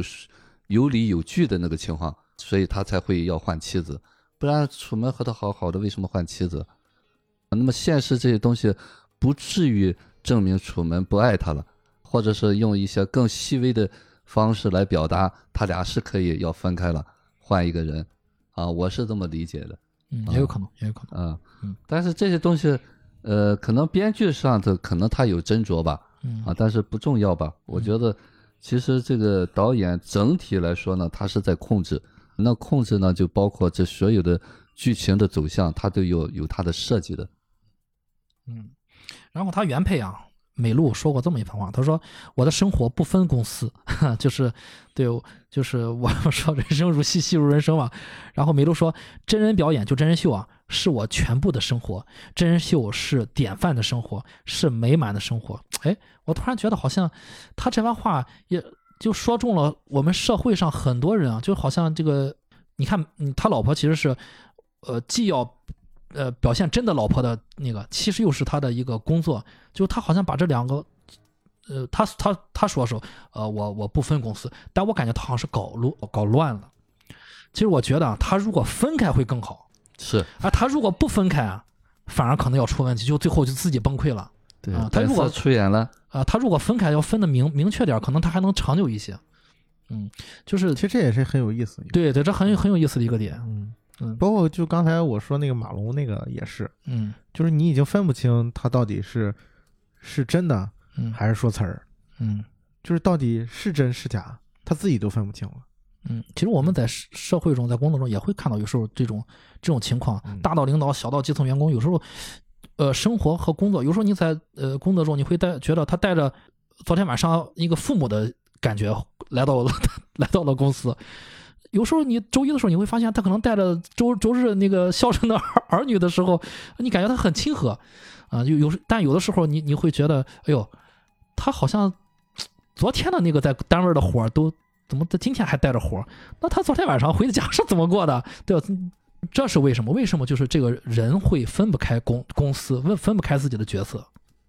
因为他不知道他那些角色，就没有意识，根本就对，没有了解之前，这我们大多数人是并不了解自己的，嗯啊，所以我们说成长，为什么现在有说原生家庭，原生家庭，当然也有很多心理学流派说不要呃探索原生家庭，因为要探索原生家庭，要真的了解自己是非常非常漫长的一条路啊，真真正正从根本上成长，可能花一生的时间。嗯。那现在为什么有一个所谓的积极心理学或者这种快的这种方式嗯。啊？其实就是为了先把这个东西解决了嗯，啊，就像我们说头疼医头，脚疼医脚。先把表面问题先去治，哎，嗯。对对对，真真正正成长那个路太漫长了，太漫长了。对嗯，啊，所以说短这就是我之平快吧，我之前问过你的一个问题，为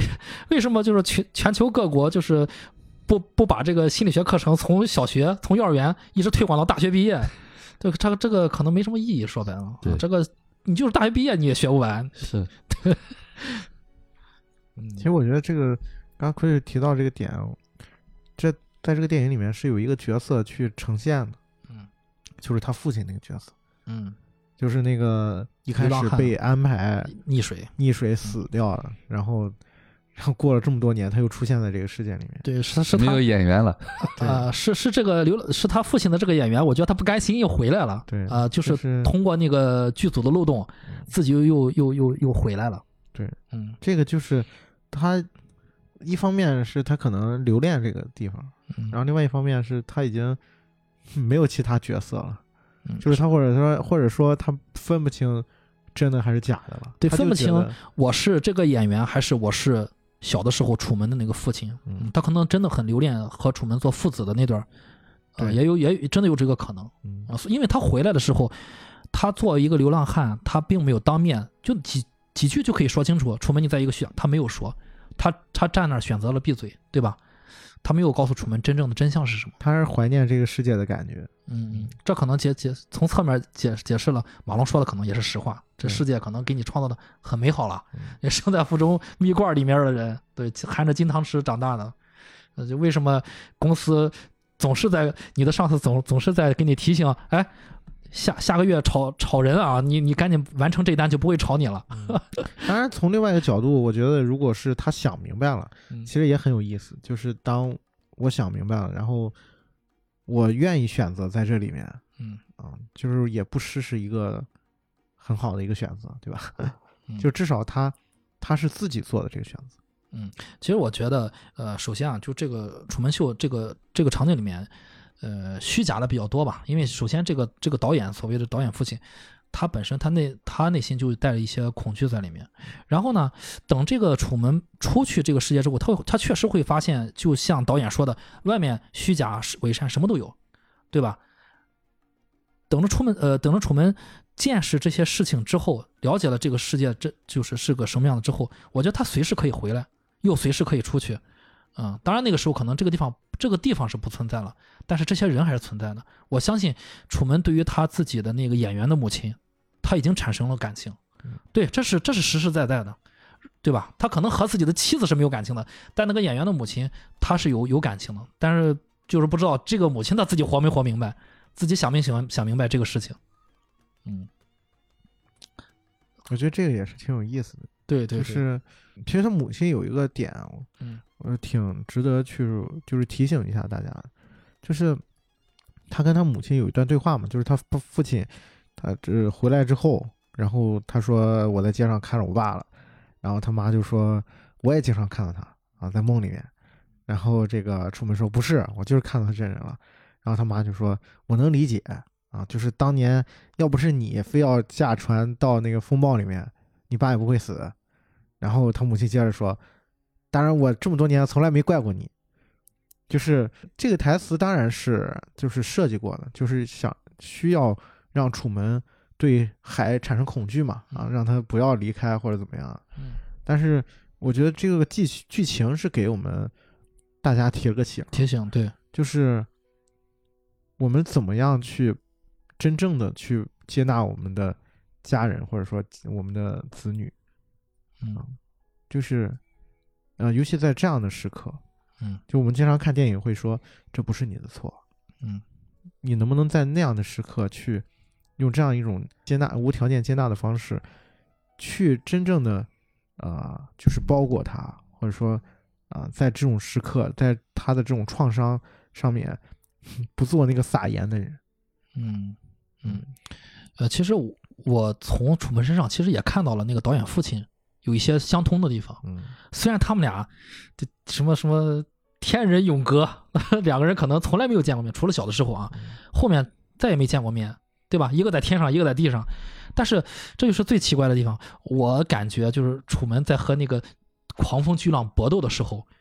就好像他父亲在精益求精的做这个楚门秀的这个节目的时候，就那种感觉，我觉得是相通的。但实际上他俩又从来没有见过面，我觉得这是最有意思的。就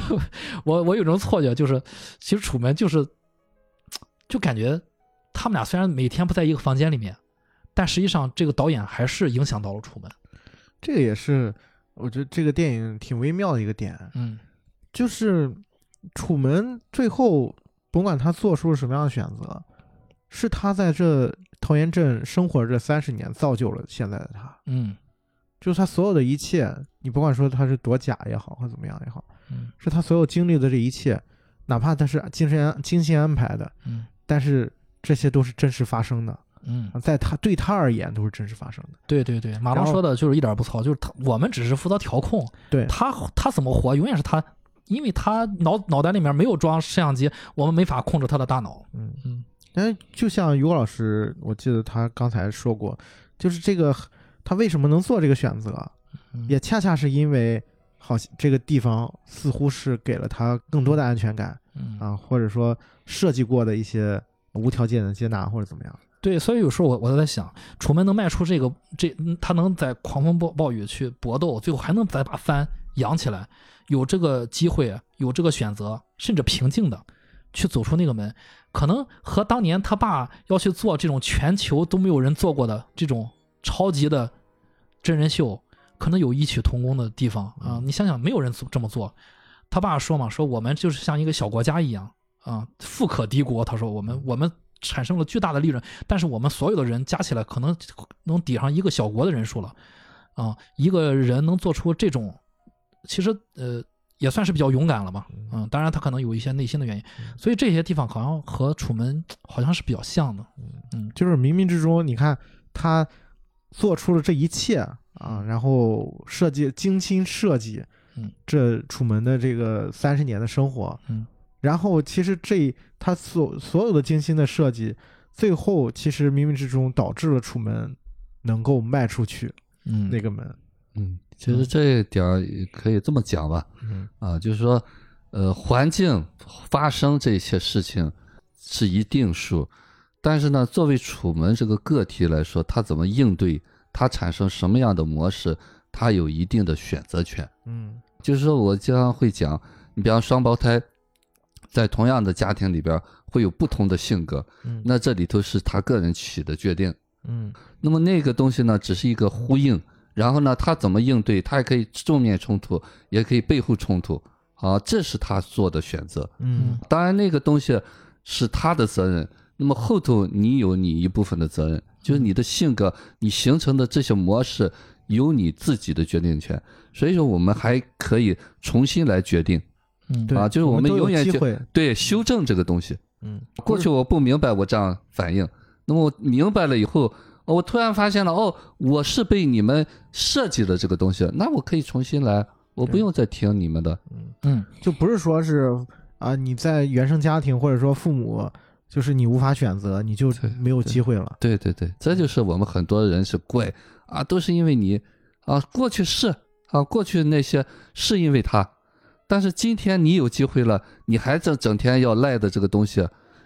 那不是你不改变的理由。对，对对对，就一切都是自己选择的。对对，其实基本上我们聊的差不多了。我结尾之前，我想说这么一个花絮啊，嗯这个电影其实还有一个很有意思的地方，一就是让我思考，在这个电影大火之后啊，从制片方到到影影迷啊，都呼吁继续拍，然后他们就《楚门的世界二》是吗？对但是呢，这个《楚门的世界二》呢，没有，他们写的是楚门的前传，这就让我想到了什么呢？这就让我想到了，楚门一旦迈出那一步，对于楚门自己来说，就是《楚门的世界二》第二季，对吧？我还是我呀，我我楚门还是我自己，就好像，呃，我本来我也不知道有有五千个摄像头，我出去之后我也不知道有什么摄像头，因为全世界人都认识我，我自己继续活我的第二季，第二季和第一季是一样的。所以，对于回到我们现实中啊，这个电影公司在要拍《楚门》第二部，它真的是没什么可拍，它和第一部差不了差不了太多啊，它只有去拍前传才行。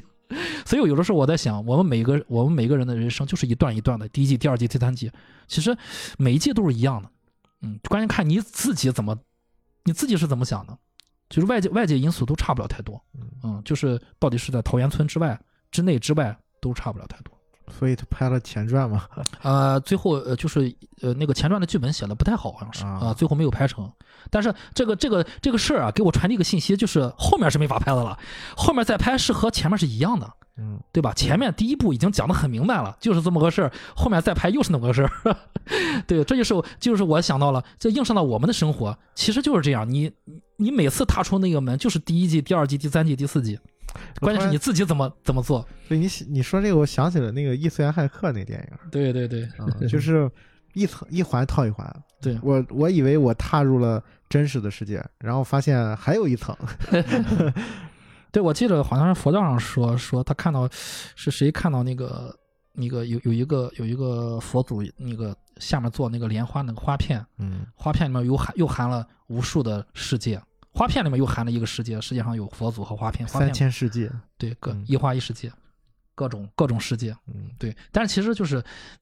你你你每次踏出一个门，都是一个都是一个一样的环境，就是嗯看你自自己是怎么要活出这个不一样的人生。嗯，当然这个点，我觉得就是说两句题外话。其实他，你可以认为，就是他每次踏出这个门，也是踏出自己舒适区的一个一个过程吧。嗯就是我离开我熟悉的那个环境，然后到达一个所谓的那个门后面就是黑的，我也不知道会面临什么那种状态，是需要很大的勇敢的嘛。但是，嗯，就是这个其实也是一个成长的过程，就成长就是要面对这么多的未知的东西，嗯嗯，就是你有勇气踏出去，本身这就是一个嗯值得鼓励的一个事儿吧。对，所以他楚门的最后一句台词是非常经典的，就他相当于跟自己意象中的父亲道了别，那个别是永别，就是我们我们以为就是跟自己的父母去永别是非常困难的事情，但实际上就呃，人生无非就是假使我们不再见，就那个假使我们不再见，那是真实的，嗯，就我觉得假使我们不再见，可能就是向死而生。嗯嗯，那就祝早安、晚安、晚安，就非常。其实他没有说我祝你永远幸福，永远他他他祝呃他的祝福是落实到平平淡淡的，嗯就是祝祝你早安、午安、晚安。嗯就是我随时准备离开。嗯，对，嗯，而且那句话我看到最后的时候，我会有一种什么样的感觉？就是认真你就输了。我这句话就是，嗯，就是每天像每天的问候一样平平常平淡。嗯，对，我们觉得，我觉得中国那个就是我们说再见，为什么用再见做那个我们离别时候的？就是当你真的接受再见的时候，人生何处不相逢？对，可能是永远不再逢，但你不要畏惧这个，不要去对，去去去想这个事情。对 对，再见就是为什么你跟一个人说再见，对吧？再见的意义是什么？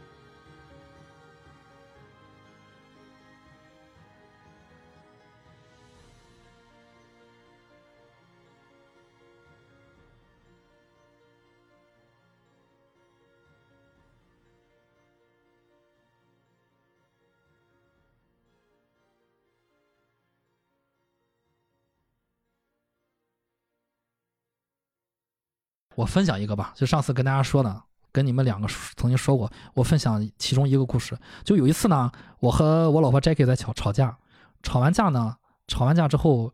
呃，我们把事情谈开了，啊、冷静下来，把事情谈开之后呢，我们就想起来，虽然是傍晚了，但我们突发奇想说，要不然开车去周边逛一逛吧，转一圈吧，啊，我们就沿着海一直开，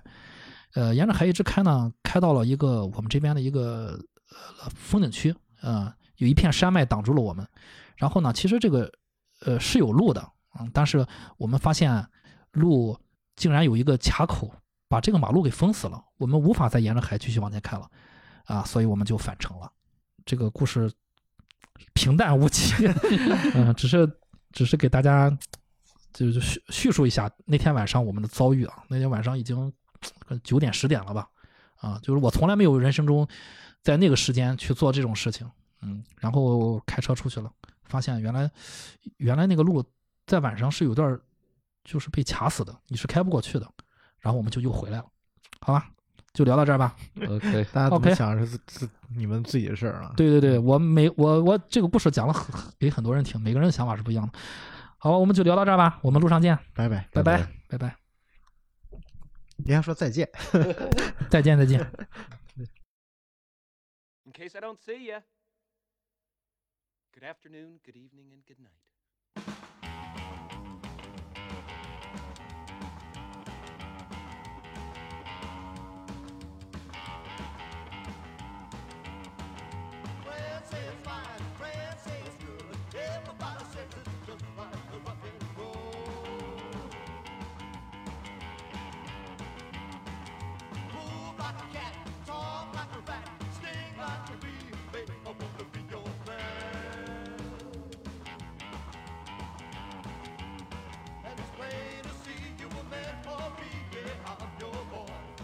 to real